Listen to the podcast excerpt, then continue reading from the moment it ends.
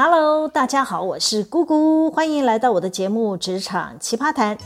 今天录音的时间啊，是准备放年假了，播出的时间是大年初一，不免俗要先跟大家拜个年，恭祝所有听众朋友兔年宏图大展。下一周呢，要跟大家告个假了，第一次没有按时更新节目，要请大家见谅，让我放个假吧。过去的两年多啊，我每周出一集，也出了一百一十四集了。几乎每周的假日呢，都在想题目、写脚本、录音、剪辑的。好像是第三十七集开始吧，Tuki 老师因为有个人的规划之后呢，我就自己一个人包办节目的制作，全程不缴他人之手，也没有给平台上广告，完全是免费做内容。我是玩得很开心啦。有朋友问我哪里想到这么多的题目啊，竟然可以源源不绝讲个不停，哎，就很奇妙啊！我在职场工作的每一天，真的是每一天都有很多奇葩的怪事发生，我会立即记录下来，就可以成为节目制作的素材咯。倘若当下所发生的事呢，还不能成为完整的一集，至少我先记录部分的内容。日后呢，可以跟其他的故事做合并。简单讲，这个节目就像是我的生活周记。等到我发苍苍、事茫茫的时候呢，会是很棒的有声回忆喽。好，进入今天的主题。呃，我常常在想，决定团队会不会成功的关键，应该是这个团队有没有同舟共济的决心。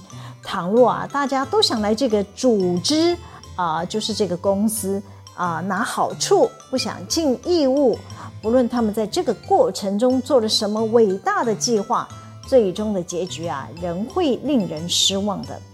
可能有人听到这会无奈地说：“姑姑姐啊，你前面讲的什么同舟共济的，会不会太过理想型了？这种口号啊，大家都知道。大多数的企业呢，面对最大的挑战，应该是。”要如何做才能让想法不一致的每一个人愿意融入团队，共同分工合作吧？嗯，没错，这确实是绩效不彰的团队会面临的最大问题。我在职场打滚这么久了，我观察到团队能不能合作的关键，领导人可说是占了举足轻重的位置。领导人要是没有能力，啊，我指的是专业能力。至少得要有识人之明吧，以下属的长才来弥补领导人不足之处，怕就怕领导人能力也不足，还总是用错人，要怎么指望下属建功立业呢？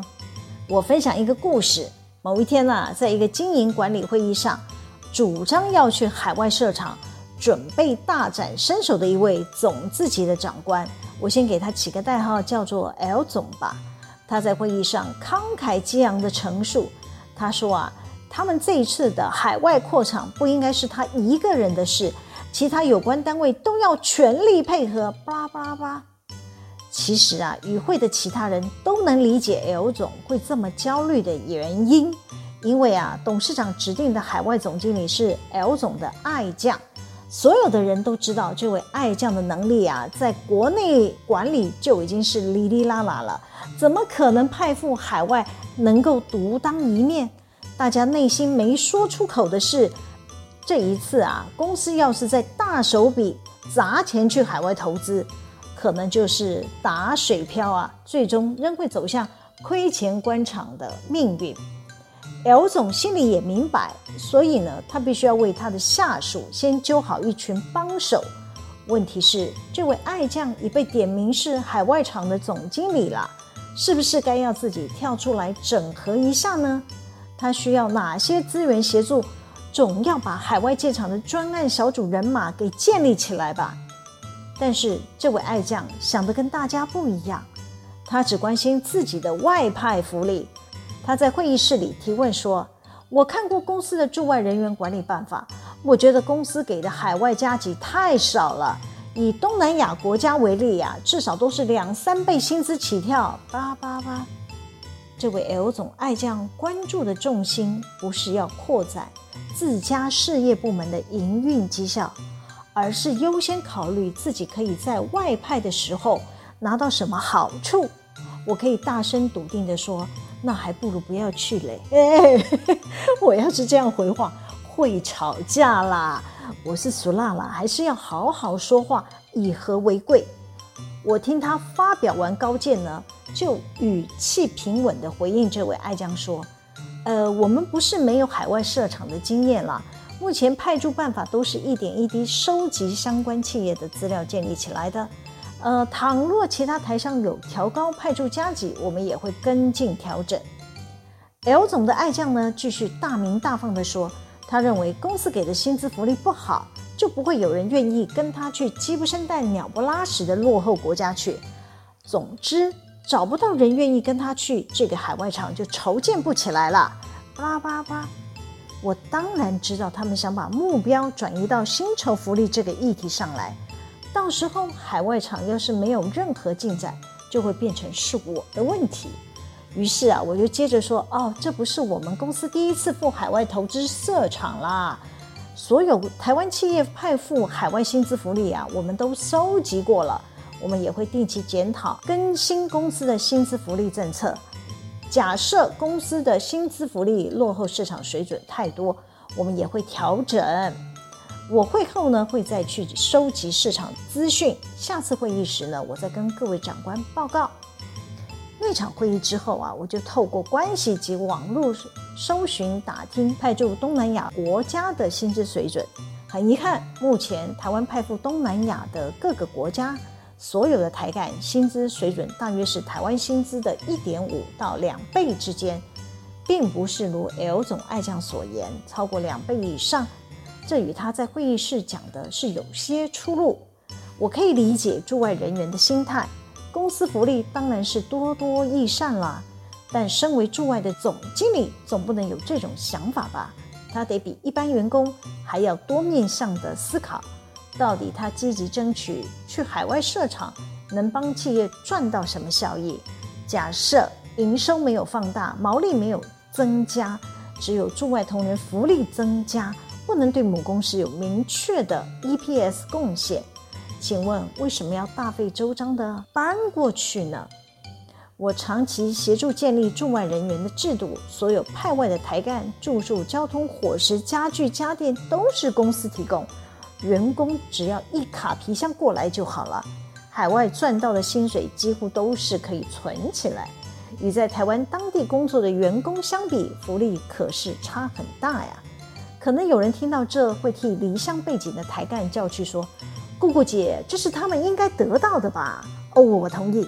我只是要表达，多数的台湾企业都会优先考虑驻外同仁的牺牲奉献，不止提高驻外人员的薪资福利，像以我们公司为例，还会在职务的名称上呢自动上升一个等级。比方说，目前在台湾只是科长的，去到海外立马就变经理副理了。现在是经理副理的。出个国，立马就变成总经理了，给大家更好的头衔，名片拿出来才会有尊荣感嘛。我先说个题外话，其实我真的非常鼓励年轻的朋友，假设想快速存第一桶金的，我会建议大家可以试试有需要外派的工作，一定可以比留在台湾还要快速的存到钱。可能有已经成结婚成家的朋友会问，是不是有家累就没有机会争取外派了呢？其实啊，我也会建议不要错过任何外派的机会，可以考虑争取全家一起过去。有些公司甚至会提供家庭宿舍，连当地住房的水电瓦斯、清洁费、管理费之类的，全部都是公司买单，甚至连你的孩子在海外就学的学费、眷属的生活费。都可以拿到公司的补助。原本一个家庭在台湾要开销的钱，包括支付房租、家里的呃采买这些生活的费用，就因为外派的机会，都可以将这一类的生活开销全部移转给公司，是不是很厉害？当然，除了可以存钱的优点之外呢，还有其他的好处啦，比方说学习当地的语言。了解异国的风俗文化，甚至结交当地的朋友，也可以找到两国贸易交流的管道，为自己未来离开职场的时候，或者是开拓自己创业的机会，都是值得大家去尝试的。好了，回到我前面的故事，我将收集到这些驻外人员福利的资讯呢，在下一次会议时做了一个报告。其实啊，我担心这份报告呢，并不会投 L 总跟他爱将所好嘛，可能会激怒 L 总在会议时对我不假辞色。于是呢，我用了点小技巧。我在会议前呢，特别去请教了我们的董事长。董事长呢跟我说，他也去打听了。他问到邀请我们一起去当地投资的台商老板们，啊、这些老板们分享当地的驻外加急是台湾薪资的大约是一点五倍。董事长跟我说啊，他认为这样的福利条件还算合理，他可以接受，再高就没有必要搬到当地。没多久啊，L 总也跑来找我询问市场调查的结果。我知道我的答案呢，他一定不满意。于是呢，我就先把董事长搬出来啦，先给他打预防针啦，让他知道董事长呢已经有了想法。我们如果要再往上调整的空间实在是有限呐。那 L 总开始就对我提出要求了。他说：“那我希望你们行政后勤管理单位呢，也可以过去协助我们海外设厂的事宜。”啊？我们去，我的下巴快掉下来了。他是在跟我开玩笑吗？这位 L 总啊，在到我们公司服务之前呢、啊，他曾经是某大上市公司派驻东南亚的总经理，他应该是经验丰富老道的。他怎么会要求我们行政单位要去外派呢？他难道不知道最不需要被外派的单位就是人资部门吗？我告诉 L 总说。我们公司不是第一次去海外设厂，有那么多次的海外设厂的经验。我啊，耐着性子分享我们过去的做法。我告诉他说啊，过去老板呢、都是找一个里级的主管或者是协理啊，先到当地出差几次，了解当地的状况，再到当地呢啊加入台商协会，然后自然就会有热心的台商啊伸出援手，教导我们怎么成立海外公司。还有要注意到的一些法令规范，真的不用过度操心。况且我查过了，跟我们一样已经去到那个鸡不生蛋、鸟不拉屎的国家啊的台商，至少超过一百家以上，你们一定找得到门路的。这位 L 总想的跟我不一样，他坚持初期就是要我过去，去当地协助建立人事制度，还有组织架构，八八八。L 总说的越多，越暴露他的能力有限，而且他的眼界似乎太过狭隘了，只相信台湾人，不愿意试着聘雇当地的人资专家。我开始质疑他真的有国际接轨的经验吗？完全不是站在海外公司总经理的高度运筹帷幄啊！他不知道应该要尽快在当地聘请熟人当地劳动法令的专家协助吗？我飞过去只是观光游玩，浪费机票钱啦。好啦，我想表达的是，真正需要频繁过去的人不是我，应该是他的爱将吧。我后来告诉他说，制度是给当地人看的，应该是聘请当地的人资主管协助建立。对海外公司而言，我的角色是远水，是无法救近火的。他发现啊，他无法说服我，悻悻然的离开了。之后呢，L 总在公开的会议上带着责怪的语气说：“关于海外设厂的事，人资单位不肯帮忙到当地协助了解人力招募，八八八。”我本来不想在公开场合戳破 L 总是没有能力整合的真相，我是被逼的啊，我只好说实话。我要证明。当海外总经理的人连最基本团队建立的能力都不足，这是会出问题的。于是啊，我说，我分享过去我们在海外设立公司的经验，如果我有说错，可以请各位长官指导。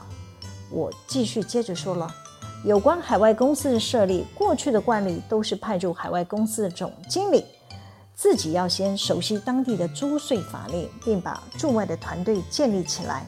我举某某国家设立海外厂的过程为例，当年是某某总啊自己一个人先过去，先在当地设立办公室，加入当地的台商协会，透过台商联谊会推荐事宜的律师、会计师，在当地把海外公司设立起来。